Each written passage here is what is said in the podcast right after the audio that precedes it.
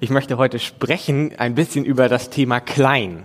Äh, und was dahinter sich verbirgt, das versuche ich in den nächsten Minuten deutlich zu machen.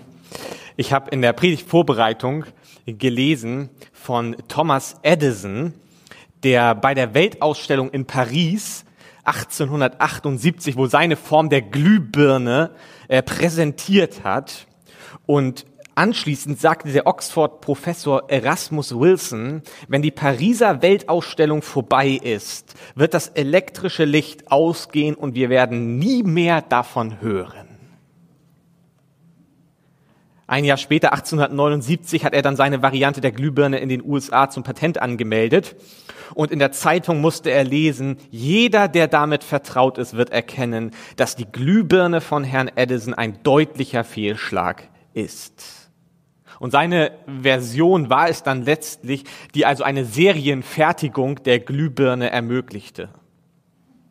Eine andere recht ähnliche Story habe ich über den Schwaben Arthur Fischer gelesen, der im Jahr 1958 den Dübel erfunden hat und zum Patent angemeldet hat. Den Dübel eine geniale Erfindung, auch wenn ich jetzt nicht so erfahren bin mit diesen kleinen Dingern. Aber äh, auch da ist es so gewesen, dass man ihm nicht glaubte, dass diese Erfindung irgendwie sinnvoll ist. Und angeblich, ich habe das jetzt also nicht nachgeprüft, soll es so gewesen sein, weil ihm niemand glaubte, hat er einfach ein Auto an die Wand geschraubt. Also das ist eine relativ trotzige Reaktion. Keiner glaubt mir, also beweise ich, was diese kleinen Dübel können und er soll wohl ein Auto an die Wand geschraubt haben. Heute benutzen wir Dübel für Bilder, Regale, Lampen, alles Mögliche bringen wir sicher an die Wand. Und er ist relativ wohlhabend, ziemlich reich geworden aufgrund der verkauften Masse von diesen kleinen Kunststoffteilen, der Dübel. Und es zeigt so ein bisschen, also diese Thematik, das sind beides, diese beiden Erfindungen sind sehr klein und im ersten Moment in gewisser Weise unterschätzt. Aber doch haben sie eine große Wirkung entfaltet und irgendwie über das hinausgewachsen, was man im ersten Moment erwartet hatte. Mir ist aufgefallen, dass wir als Christen, wir betonen sehr, sehr oft und auch zu Recht, ähm, dass wir an einen sehr großen Gott glauben und dass wir eine ganz große Mission haben. Also wenn wir versuchen, in Menschen Leidenschaft zu entfalten oder Leidenschaft zu wecken, dann sprechen wir immer über Superlative, wir sprechen immer über große Dinge. Also wir, wir haben ganz großen Fable zum Beispiel für Zahlen. Wenn es über, äh, über Religion geht, dann sprechen wir ganz, so viele gibt's davon und so weiter. Oder wenn wir über irgendwelche Fußballvereine, das Stadion, das fast so und so viel tausend Menschen. Wir haben einen großen Gott, wir haben eine große Mission. Alles ist groß, superlativ, großartig. Und was wir manchmal vielleicht in, äh, aus dem Blick verlieren, ist die Liebe, die Gott hat für ganz kleine Momente, für kleine Menschen, für ganz kleine Orte. Wir lesen in Philippa Kapitel 2, Verse 6 bis 8 folgende Verse. Dort heißt es, obwohl er in jeder Hinsicht Gott gleich war, es geht um Jesus, hielt er nicht selbstsüchtig daran fest, wie Gott zu sein. Nein, er verzichtete darauf und wurde einem Sklaven gleich. Er wurde wie jeder andere Mensch geboren und war in allem ein Mensch wie wir. Er erniedrigte, er, er, er machte sich ganz klein noch tiefer und war Gott gehorsam bis zum Tod, ja bis zum schändlichen Tod am Kreuz. Es beschreibt also die Menschwerdung Jesu und dann seine Mission, die am Kreuz in gewisser Weise endete oder seinen Höhepunkt gefunden hatte. Und äh, es ist eben diese Beschreibung dessen, dass Jesus Mensch wird. Und wenn, also wenn ich der Gott, der Sohn Gottes gewesen wäre und in diese Welt hineinkomme, hätte ich mir erstmal natürlich einen anderen Zeitpunkt ausgesucht, einen bequemeren irgendwie, wo wir vielleicht schon fortschrittlicher sind und so. Und dann wäre ich nach L.A. gegangen oder nach Berlin, irgendwie so eine richtig Großstadt, so, wo man viele Leute hat, wo das Leben ist und wo ganz viele tolle unterschiedliche Restaurants sind und so weiter. Und wo kommt Jesus hin? Nach Bethlehem. Es ist irgendwie, das nervt ein bisschen, oder? Bethlehem. Ja, gut, dann halt Bethlehem. Und es ist eben dieses so, so ganz klein und so unscheinbar und so unspektakulär und überhaupt nicht superlativ und dann auch noch Bethlehem.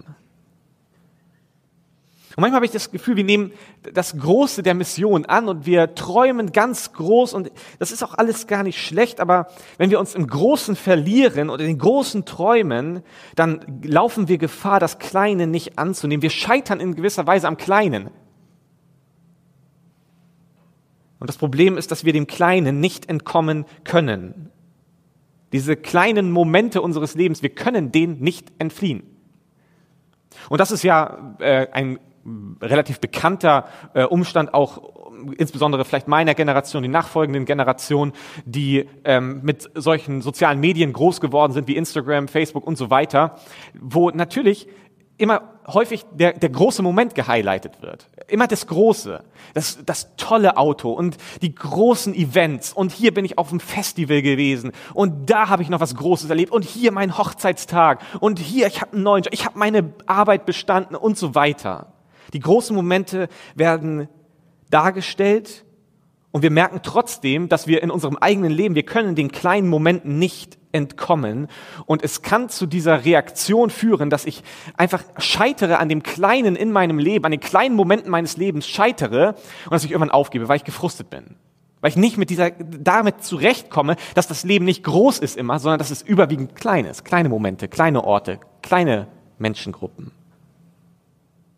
Das heißt, der Mensch ist eigentlich ein großer Träumer. Menschen sind große Träumer, die von einem kleinen Job, einer kleinen Kirche, einer kleinen Stadt und einem kleinen Leben umgeben sind. Und ich glaube, dass die Frage ist, also es gibt ganz viele Träumer, große Träumer, die irgendwann gefrustet sind von den ganz vielen kleinen Momenten. Und dann gibt es diejenigen, die irgendwann aufgegeben haben, gegen klein anzukämpfen und gar nicht mehr sich trauen, groß zu träumen, weil sie so frustriert sind davon, es ist doch alles irgendwie so klein. Kleine Gemeinde, kleine Familie, kleiner Job, kleine Umgebung, kleine Stadt, kleines Dorf. Alles ist so klein, so, es wirkt so im ersten Moment unbedeutend. Und das ist so ein bisschen die Thematik, mit der ich mich beschäftigen möchte, dieses Thema klein. Wie gehen wir eigentlich mit dem Kleinen um, den kleinen Dingen im Leben? Ich möchte das tun, indem wir uns ein bisschen mit Sacharja auseinandersetzen. Ich habe in der Vorbereitung ist mir aufgeregt, ich habe noch nie in meinem Leben über Sacharja gepredigt. Sacharja ist auch so ein kleines Buch einfach. So ein total kleiner Prophet, kleines Buch im Alten Testament und über kleine Dinge predigt man nicht. Aber ich möchte es heute doch mal versuchen, über etwas Kleines zu predigen, nämlich über Sacharja, den Propheten Sacharja. Um zu verstehen, wo wir uns bewegen, wenn wir über Sacharja reden, möchte ich so ein bisschen den Kontext äh, deutlich machen. Es ist ja so, dass 587, 586 vor Christus, also ungefähr 600 Jahre vor Christus, bevor Jesus geboren wurde, wurde ja Jerusalem erobert. Und die Gefangenen, also die Juden, wurden weggeführt in das Exil, das sogenannte babylonische Exil. Also nach Babylon wurden sie weggeführt, in die Gefangenschaft. Und das babylonische Reich wurde dann äh, viele Jahrzehnte später überrannt oder besiegt durch Kyros von Persien.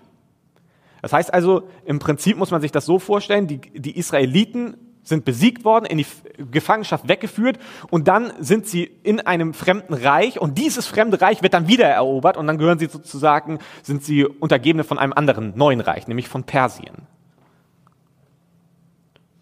Und dieser Kyros von Persien, der neue Herrscher dann also, nachdem er Babylon erobert hatte, dann erließ er ein Edikt oder ein, ein Entschluss, den er gefasst hatte, und er erlaubte den weggeführten Juden, unter Serub Babel, einem Leiter dort sozusagen, zurückzukehren in ihre Heimat und den Tempel dort in Jerusalem wieder aufzubauen.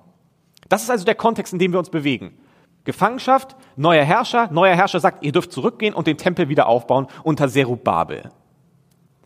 Und in, dieses, in diese Situation hinein, da schreibt das Buch Sacharja, denn Sacharja, dieser Mann, er wirkte unter den Rückkehrern. Das heißt, er war auch einer von diesen Rückkehrern und er ermutigte und äh, bewegte das Volk immer wieder dazu, die Stadt wieder aufzubauen, den Tempel wieder aufzubauen, die Nation wieder aufzubauen.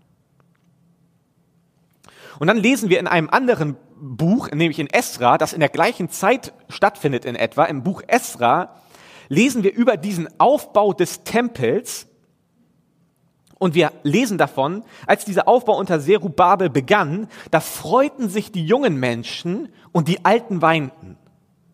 Ganz interessant. Und dann wird es, wir können das ja mal lesen, Esra 3, Verse 10 bis 13. als die Bauleute den Grundstein für den Tempel des Herrn legten, standen die Priester in ihren Gewändern daneben und bliesen die Trompeten. Die Leviten aus der Sippe Asaf schlugen die Zimbeln und lobten den Herrn, so hatte es schon David, der König von Israel, angeordnet. Sie priesen Gott und sangen im Wechsel das Lied, der Herr ist gütig, seine Gnade für Israel hört niemals auf. Haben wir auch so ein Lied? Ich glaube nicht, dass wir so ein Lied haben, aber gut. Als der Grundstein für den Tempel des Herrn gelegt war und die Loblieder erklangen, brach das ganze Volk in lauten Jubel auch aus. Doch während die einen vor Freude jubelten, weinten die älteren Priester, Leviten und Sippenoberhäupter laut, denn sie hatten den ersten Tempel noch gekannt. Man konnte die Freudenschreie vom Weinen kaum unterscheiden. Der Lärm war so groß, dass er noch in der Ferne zu hören war.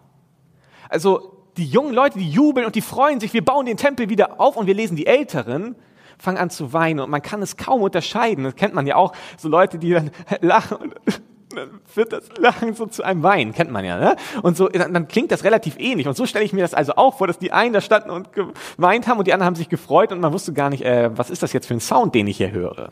Es vermischte sich miteinander. Und die Begründung ist, dass die Älteren noch Erinnerungen hatten, noch wussten, noch diese Verbindung hatten zum alten Tempel, der zerstört wurde, als Jerusalem erobert wurde. Sie kannten noch den herrlichen Tempel von Salomo. Und jetzt sehen sie das Neue und sie merken, wow, das ist irgendwie ganz schön klein.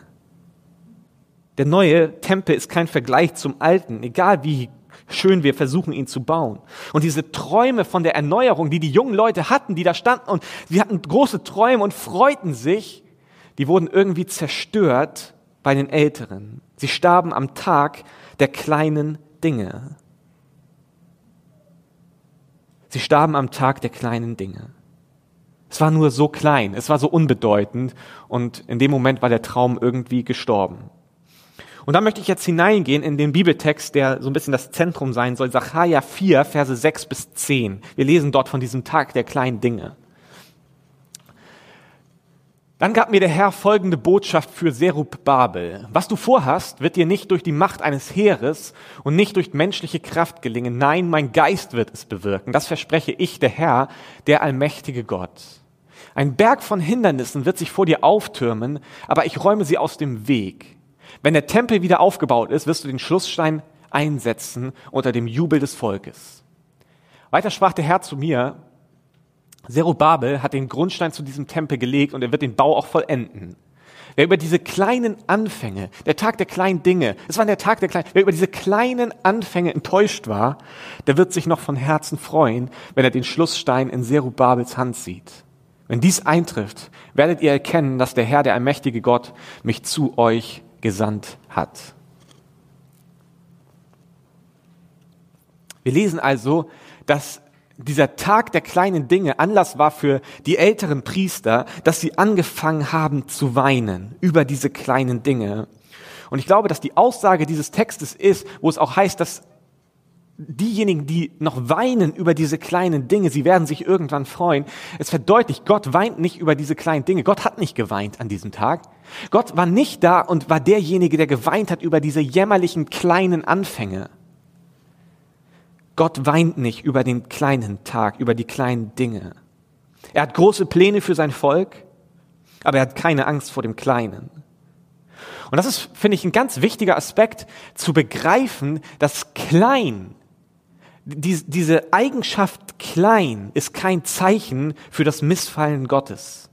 Wir denken das so oft. Also ich denke das ganz oft, dass klein Zeichen für das Missfallen Gottes ist, aber es ist nicht so. So oft hört man diesen Gedanken, wenn Gott dabei wäre, dann wäre es inzwischen größer. Wenn Gott in meinem Leben wirken würde, dann müsste auch, die Dinge müssten größer sein. Aber klein ist kein Zeichen für das Missfallen Gottes. Gott hat sie gerettet, sein Volk. Gott war mit seinem Volk. Gott hatte Pläne für sein Volk. Er würde sie gedeihen lassen. Selbst durch einen Tag voller kleiner Dinge. Natürlich ich denke, das ist klar, wenn wir auch die Bibel lesen. Gerade wenn wir zum Beispiel in Texte hineingehen wie in der Offenbarung, also eher apokalyptische Texte, die vom Ende handeln, dann sehen wir natürlich, dass der Plan Gottes gipfelt in großen Dingen. Er gipfelt in etwas Großem. Aber nicht sofort und oft nicht so, wie wir es erwarten. Und so kann man sagen, wenn wir am Tag der kleinen Dinge wirklich treu sind, dann wird unser kleiner Gehorsam irgendwann Großes bringen. Und das sind diese zwei Punkte, die ich jetzt beleuchten möchte, aber oft nicht sofort und oft anders, als wir denken. Oft nicht sofort und oft anders, als wir es erwarten. Nicht sofort ist der erste Aspekt. Der Text sagt, Sacharja 4, Vers 7 meine ich, ist es, er sagt, ihr werdet euch freuen. Ihr werdet euch freuen. Auch wenn ihr jetzt traurig seid über die kleinen Dinge, ihr werdet euch irgendwann freuen. Und diese Prophezeiung über diese Freude, sie wird in Erfüllung gehen, so sagt es der Text, wenn Zerubabel den Schlussstein setzt. Jetzt ist der Tag der kleinen Dinge, dieses langsame Aufbauen, aber ihr werdet euch irgendwann freuen. Obwohl ihr jetzt noch weint, irgendwann wird der Schlussstein gesetzt werden und dann werdet ihr euch freuen. Wir können ja mal Sacharja 4, Vers 7 uns anschauen. Ein Berg von Hindernissen wird sich vor dir auftürmen, aber ich räume sie aus dem Weg. Wenn der Tempel wieder aufgebaut ist, wirst du den Schlussstein einsetzen unter dem Jubel des Volkes. Das ist diese Freude, die verheißen wurde. Irgendwann wirst du den Schlussstein setzen und dann wird Freude da sein. Jetzt nicht, nicht sofort, aber es wird Freude kommen. Und doch lesen wir in der Bibel, dass die Verheißung zu diesem Tempel in gewisser Weise noch auf seine totale Erfüllung warten musste. Der Mitprophet von Sacharja mit dem Namen Haggai, der auch ein Buch in der Bibel hat, in Haggai 2 lesen wir so ein Stück weit, dass diese wirkliche Prophezeiung zum, zur Fertigstellung des Tempels noch eine Zeit lang warten muss. Und wenn ein Prophet im Alten Testament sagt eine Zeit lang oder noch eine gewisse Zeit, steht das häufiger für äh, Jahrhunderte. Ja, also das ist e-, eben so ein bisschen äh, das Thema. Ne? Also manchmal dauert es dann doch deutlich länger. Und genauso ist es auch gewesen, der Tag der kleinen Dinge. Natürlich wurde der Tempel irgendwann fertig, aber nicht in der Herrlichkeit wie der salomonische Tempel. Aber diese Erfüllung zum Tempel, diese unglaubliche Freude über den Tempel, diese Erfüllung musste ein bisschen auf sich warten. Und so blieb der Tag der kleinen Dinge über 400 Jahre beim Volk Israel. 400 Jahre, der Tag der kleinen Dinge. Und dann wurde jeder Berg weggeräumt, jedes Hindernis wurde weggeräumt und der wahre Tempel wurde aufgebaut. Und dieser Tempel war nicht mehr aus Steinen, sondern dieser Tempel ist Jesus Christus, der vollkommene Tempel. Der Ort, in dem Mensch und Gott sich treffen, in gewisser Weise. Wir lesen in Johannes 2, Verse 18 bis 22.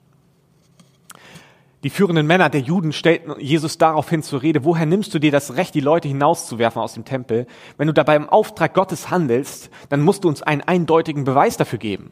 Jesus antwortete ihnen, zerstört diesen Tempel, in drei Tagen werde ich ihn wieder aufbauen. Was, riefen sie? 46 Jahre wurde an diesem Tempel gebaut und du willst das in drei Tagen schaffen? Mit dem Tempel aber meinte Jesus seinen eigenen Körper. Als er von den Toten auferstanden war, erinnerten sich seine Jünger an diese Worte. Sie glaubten den Voraussagen der Heiligen Schrift und allem, was Jesus selbst ihnen gesagt hatte. Jesus sagt, reiß diesen Tempel nieder, ich werde ihn in drei Tagen wieder aufbauen und er spricht von seinem eigenen Leib. Er spricht von der Auferstehung. Das ist die Verheißung, die dann irgendwann, die so lange angekündigt war und so lange blieb dieser Tag der kleinen Dinge beim Volk Israel, bis irgendwann es passierte und der Tempel in seiner ganzen Herrlichkeit kam in der Auferstehung Jesu Christi. Ein großer Gott, an den wir glauben, ist geduldig genug, um Jahrhunderte kleiner Tage zu ertragen. Und uns fällt es so oft so schwer, auch nur einen Tag dieser kleinen Dinge auszuhalten. Ein großer Gott ist geduldig genug, um Jahrhunderte kleiner Tage zu ertragen. Sein Königreich, das die Erde bedecken wird, beginnt nicht groß. Es ist ein Königreich, was sich dadurch auszeichnet, dass es nicht in den Superlativen startet, dass es nicht äh, irgendwie bombastisch startet, sondern es beginnt immer mit dem Tag der kleinen Dinge. Es ist immer dieses Kleine. Gott hat so eine Liebe für das Kleine offensichtlich. Wir lesen in Jesaja 51, Vers 2, das Reich Gottes, es wächst aus einem alten Mann und einer unfruchtbaren Frau. Ja, denkt an euren Vater Abraham und an Sarah, eure Mutter. Als ich Abraham rief, war er kinderlos, doch dann habe ich ihn gesegnet und ihm viele Nachkommen geschenkt. Abraham war alt, Sarah war unfruchtbar. Und aus ihnen baut Gott sein Königreich, aus den kleinen Dingen, aus den unscheinbaren Dingen. 5. Mose 7, Verse 6 bis 7. Denn ihr seid ein heiliges Volk, ihr gehört ganz dem Herrn, eurem Gott. Er hat euch aus allen Völkern der Welt zu seinem Eigentum erwählt, ist die Rede von Israel. Das hat er nicht etwa getan, weil ihr zahlreicher oder größer wäret als die anderen Völker, denn ihr seid ja das kleinste von allen Völkern. So eine Liebe für das Kleine, oder? Er, er wählt Israel nicht, weil sie die coolsten sind, weil sie die größten sind, sondern weil die, die kleinsten sind. Es ist ja schon fast eine Qualifikation für Gott, klein zu sein. Das Reich Gottes wächst aus den geringsten aller Völker. Matthäus 13, Verse 31 bis 33. Jesus erzählte ein weiteres Gleichnis. Mit Gottes himmlischem Reich ist es wie mit einem Senfkorn, das ein Mann auf sein Feld sieht. Es ist zwar das kleinste von allen Samenkörnern, aber wenn es aufgeht und wächst, wird es größer als andere Sträucher. Es wird zu einem Baum, auf den die Vögel fliegen, um in seinen Zweigen ihre Nester zu bauen. Und auch das folgende Gleichnis erzählte Jesus. Man kann Gottes himmlisches Reich mit einem Sauerteig vergleichen, den eine Frau zum Brotbacken nimmt. Obwohl sie nur wenig davon unter eine große Menge Mehl mischt, ist am Ende alles durchsäuert. Jesus äh, macht deutlich, ich liebe die kleinen Dinge. Mein Königreich, es wächst aus den kleinen Dingen heraus. Es wächst aus dem Embryo im Mutterleib einer Jungfrau. Es wächst aus zwölf ungebildeten Männern, die Jesus auswählt, als seine Jünger die Botschaft in die Welt hineinzutragen. Ja, es ist eine große Mission, aber die große Missionsarbeit findet fast ausschließlich im Kleinen statt. Gott liebt die kleinen Dinge. Was heißt das? Wir beten, wir haben Sehnsucht, wir arbeiten, wir dienen, wir packen mit an für etwas Großes, weil wir an etwas Großes glauben, aber während wir das tun, sind wir treu und zufrieden mit dem Kleinen? Widmen wir uns treu und zufrieden dem Kleinen? Der Tag der großen Dinge wird kommen. Aber ich glaube, der Auftrag an die Jünger Jesu ist bis dahin, bis der Tag der großen Dinge kommt, nicht den Tag der kleinen Dinge zu vernachlässigen. Wenn wir den Tag der großen Dinge sehen wollen, dann müssen wir am Tag der kleinen Dinge anfangen.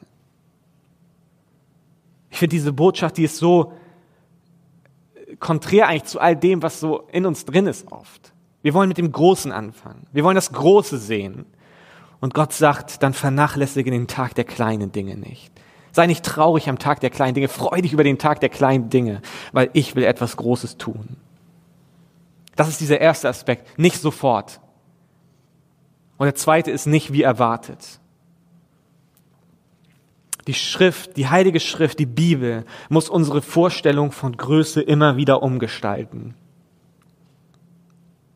Dann sehen wir das Große nicht nur in der Zukunft, sondern wir sehen es hier, wo so vieles klein erscheint. Plötzlich wird das, was so klein vorher war, wird für uns größer. Wir merken, wie Gott unser unser Denken umgestaltet, so dass wir also eine neue Vorstellung von Größe bekommen. Wir sehen genau das bei Jesus und seinen Jüngern. Im, Im, Grunde genommen hat man manchmal das Gefühl, dass Jesus drei Jahre mit seinen Jüngern unterwegs gewesen ist und die Botschaft, die er versucht hat, in ihren Kopf reinzuhämmern, ist die ganze Zeit dieses, äh, diese Umkehrung zu machen. Das, was vor Menschen groß ist, ist vor Gott klein und das, was vor Menschen klein ist, das ist vor Gott groß. Die ganze Zeit versucht er es ihnen deutlich zu machen. Für uns Menschen ist groß wichtige Menschen, große Menschenmassen, Status vor Menschen. Und für Jesus sind diese Dinge so klein. Man könnte sagen, für Jesus ist das, sieht das aus wie ein, ein Berg von Federn. So ein Berg von Federn stelle ich mir vor, aus der Entfernung, auf den ersten Blick sieht das beeindruckend aus, aber es braucht nur einen kleinen Windhauch und das, dieser Berg ist weg.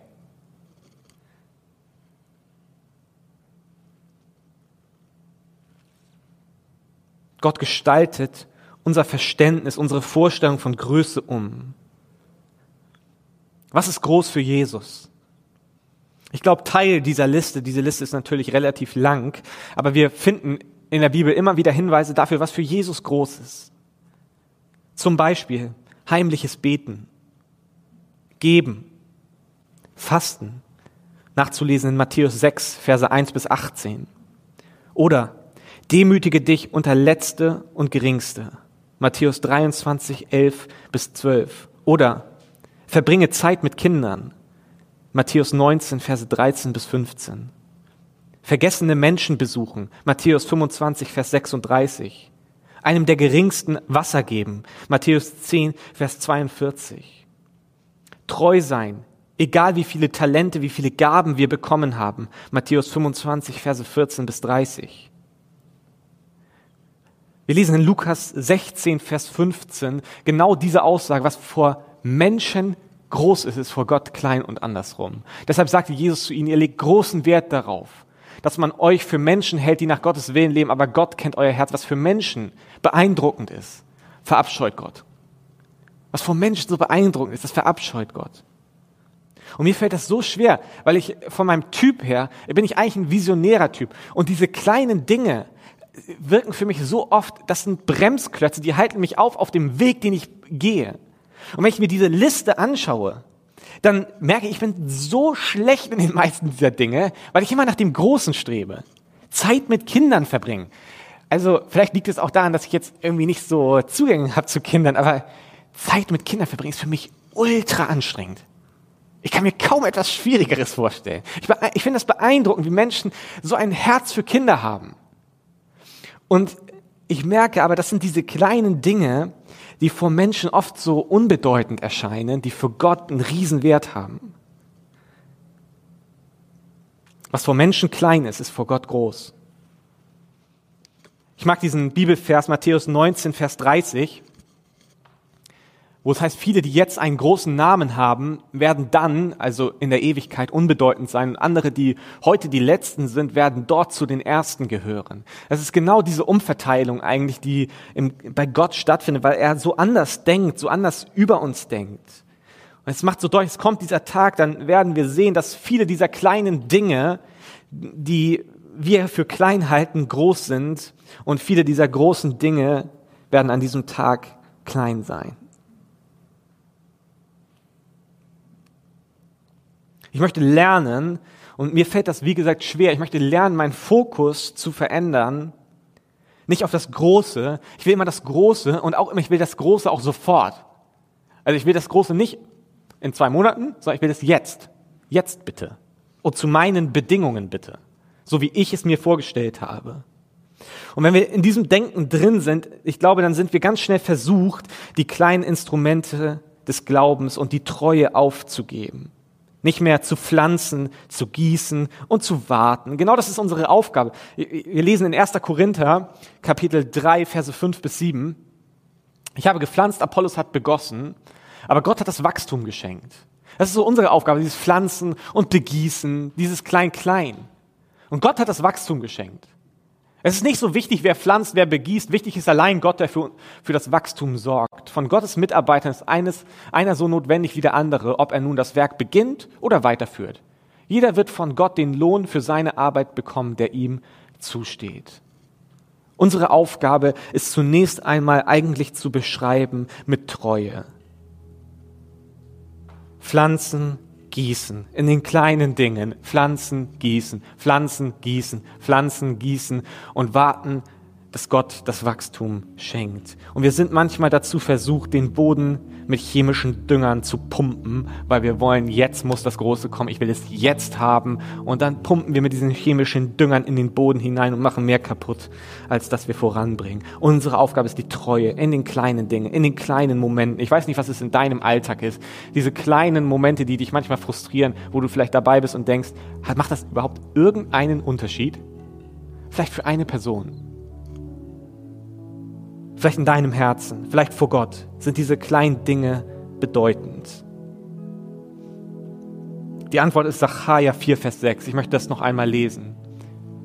Dann gab mir der Herr folgende Botschaft für Serubabel. Was du vorhast, wird dir nicht durch die Macht eines Heeres und nicht durch menschliche Kraft gelingen. Nein, mein Geist wird es bewirken. Das verspreche ich, der Herr, der allmächtige Gott. Die großen Dinge, von denen du träumst, von denen ich träume, Sie werden nicht dadurch geschehen, dass du die großen Dinge machst, sondern dadurch, dass du die kleinen Dinge tust und der Geist Gottes wird das Große tun.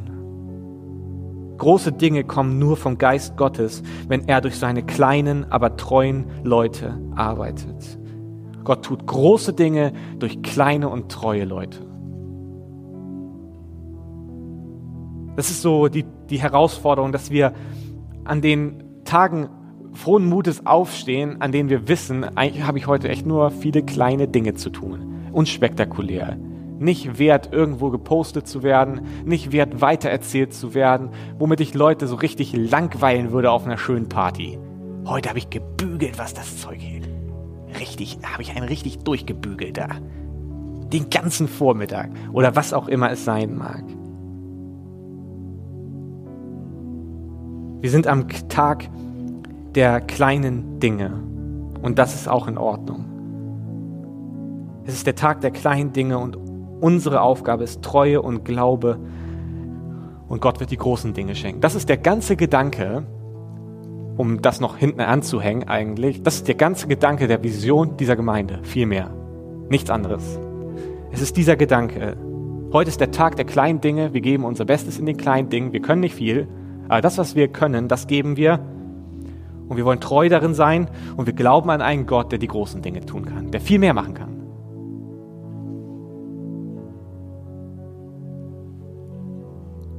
Ich habe darüber nachgedacht, das ist der Tag, an dem ich mich für Jesus entschieden habe. Ich erinnere mich da tatsächlich noch dran. Es war richtig ein kleiner Tag irgendwie. So richtig unbedeutend gefühlt, so und richtig unspektakulär und irgendwie, pf, weiß ich auch nicht, das war nicht so, so aufgebrezelt, so bombastisch, so superlativ. War eigentlich ein ziemlich kleiner Tag. Und ich war auch ein ziemlich kleiner Mensch noch. Und ich habe in einem ziemlich kleinen Dorf gelebt. Echt ziemlich viel, ziemlich klein gewesen, wenn ich darüber nachdenke. Aber das ist genau der Punkt. Das ist der Gedanke eigentlich von Gnade. Wir sind so klein. Wir haben nicht viel zu geben. Wir sind nicht so groß, dass wir irgendwie uns etwas verdienen könnten oder so. Aber all diese kleinen Tage, diese kleinen Dinge, diese kleinen Momente, wo Menschen sich für Jesus entscheiden, wo sie um Hilfe schreien und sagen, Gott, ich möchte zu dir gehören. Jesus, ich möchte, dass du meine Schuld vergibst. Ich glaube an das, was du getan hast. Diese Momente, diese kleinen Momente werden plötzlich riesig, weil Jesus sie riesig macht. Weil seine Gnade diese Tage riesig macht. Weil sein Kreuz diese Dinge riesig macht. Also möchte ich uns ermutigen eigentlich, ich möchte uns ermutigen, dass wir keine Scheu haben vor den kleinen Dingen. Dass wir uns nicht blenden lassen von so vielen großen Dingen, die auf uns einprassen und wir denken immer, wow, ist euer Leben cool, mein Leben ist klein. Sondern dass wir sagen, okay, Jesus liebt die kleinen Dinge. Er wirkt durch die kleinen Dinge. Er will die kleinen Dinge. Er hat Freude an den kleinen Dingen. Und seine Gnade kann Dinge groß machen. Ich möchte beten mit uns. Himmlischer Vater, ich danke dir, dass du deinen Sohn gesendet hast und ich danke dir, Jesus, dass du dich so klein gemacht hast. Es geht gar nicht kleiner.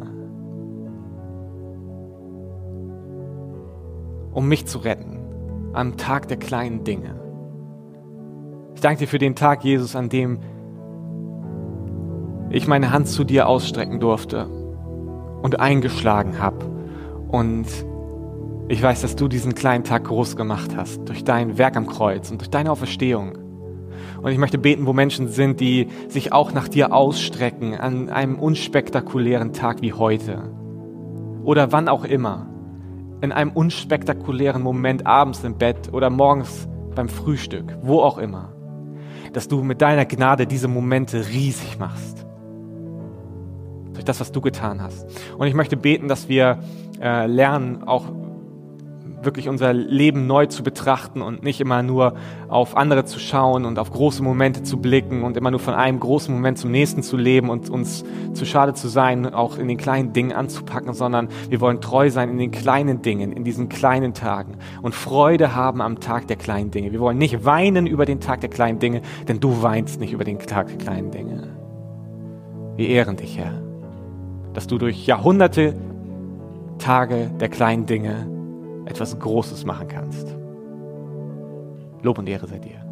Amen.